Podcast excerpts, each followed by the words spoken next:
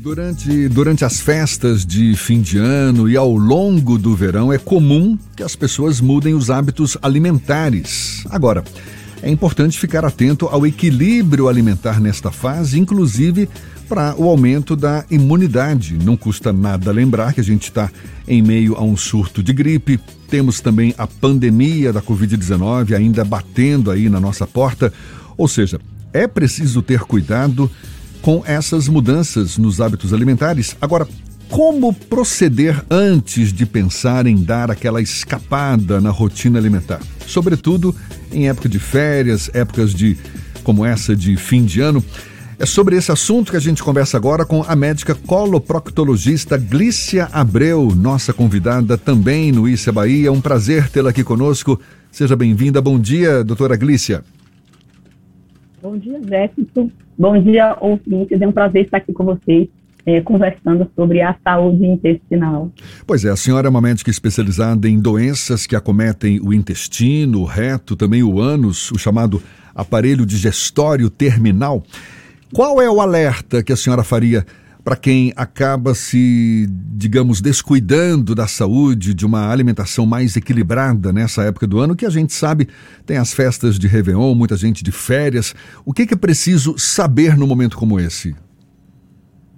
É, antes de, eu acho que antes da gente falar um pouco é, sobre isso, assim, sobre os cuidados, eu acho que é importante a gente entender um pouco sobre a nossa imunidade, tá?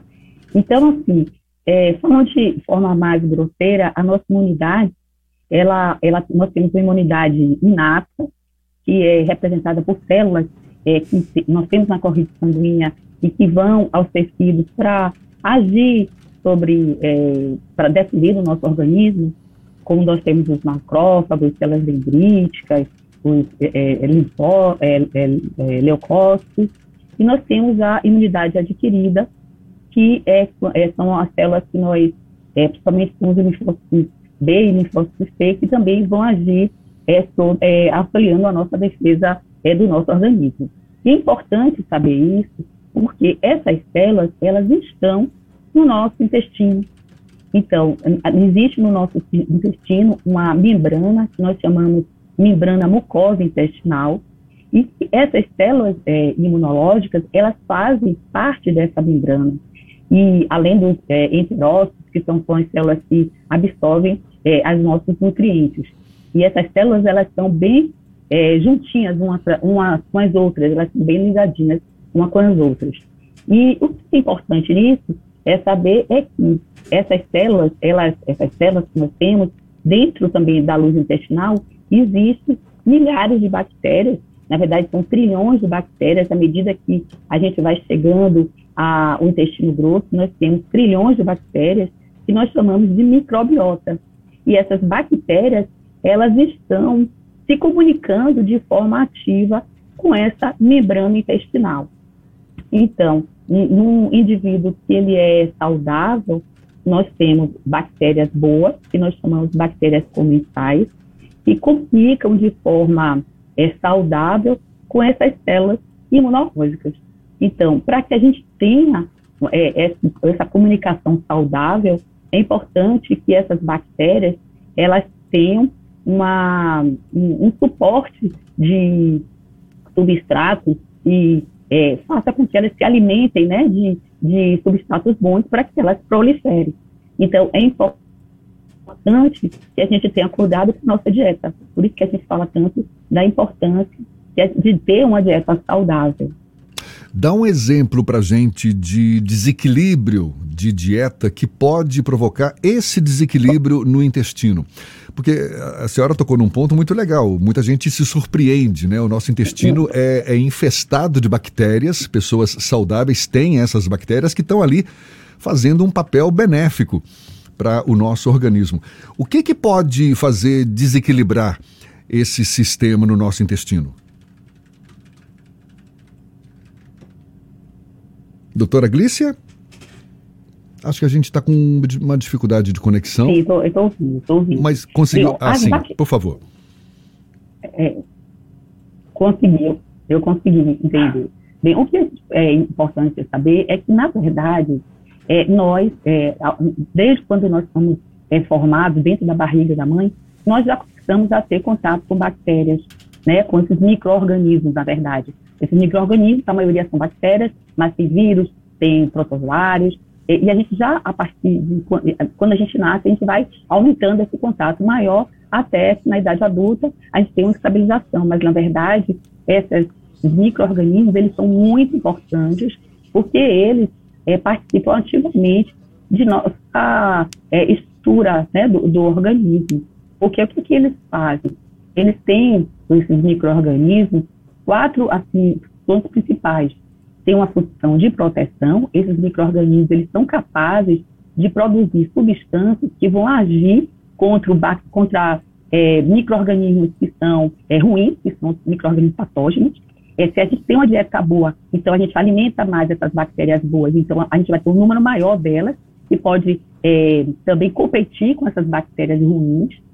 É, essas bactérias boas, elas ajudam na, no reforço estrutural dessa barreira mucosa intestinal, impedindo que exista uma formação de poros e que bactérias ruins, ou então restos alimentares, né, dos substratos alimentares, penetrem nessa barreira mucosa e cause aí um processo inflamatório.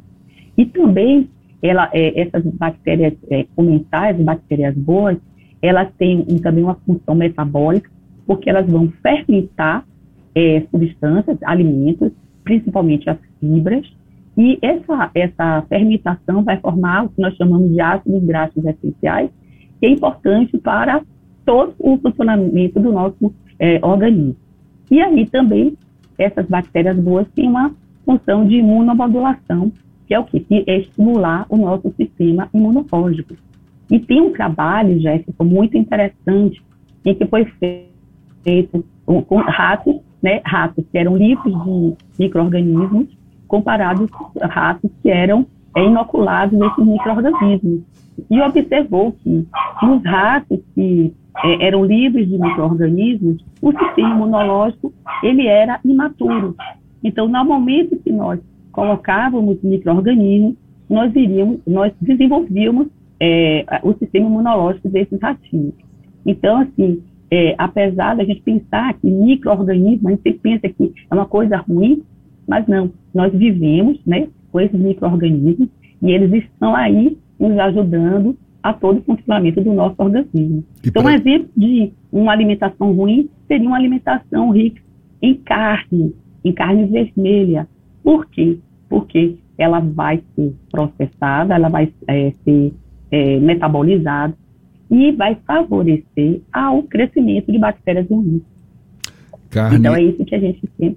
Carne, vermelha. carne ah. em excesso, né? Carne vermelha carne em especial.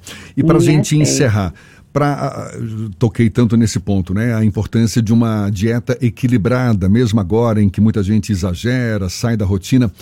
Que dieta equilibrada seria essa como ideal, ou pelo menos desejável, para a gente segurar essas bactérias benéficas lá no intestino, manter esse equilíbrio no aparelho digestivo?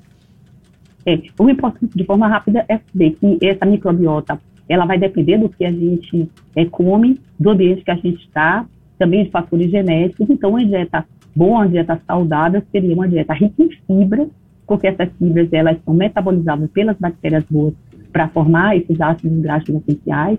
A gente tem uma boa hidratação e a gente evite o consumo excessivo de álcool e também o fumo, porque são é, situações que podem causar uma lesão dessa barreira mucosa e também favorecer a proliferação dessas bactérias no rim. Tá certo, tá dando a dica. Muito obrigado, doutora Glícia Abreu, médica coloproctologista. Seja sempre bem-vinda. Um feliz ano novo. Já aproveito para desejar para a senhora também, para toda a sua família. E até uma próxima. Bom dia. Bom dia, foi um prazer estar com vocês. Prazer todo nosso. Olha, a gente lembra, todos esses bate-papos nossos aqui ficam depois disponíveis na íntegra nos nossos canais no YouTube, Spotify, iTunes, Deezer e Instagram. Aqui na Tarde FM são 7h55 agora na para você.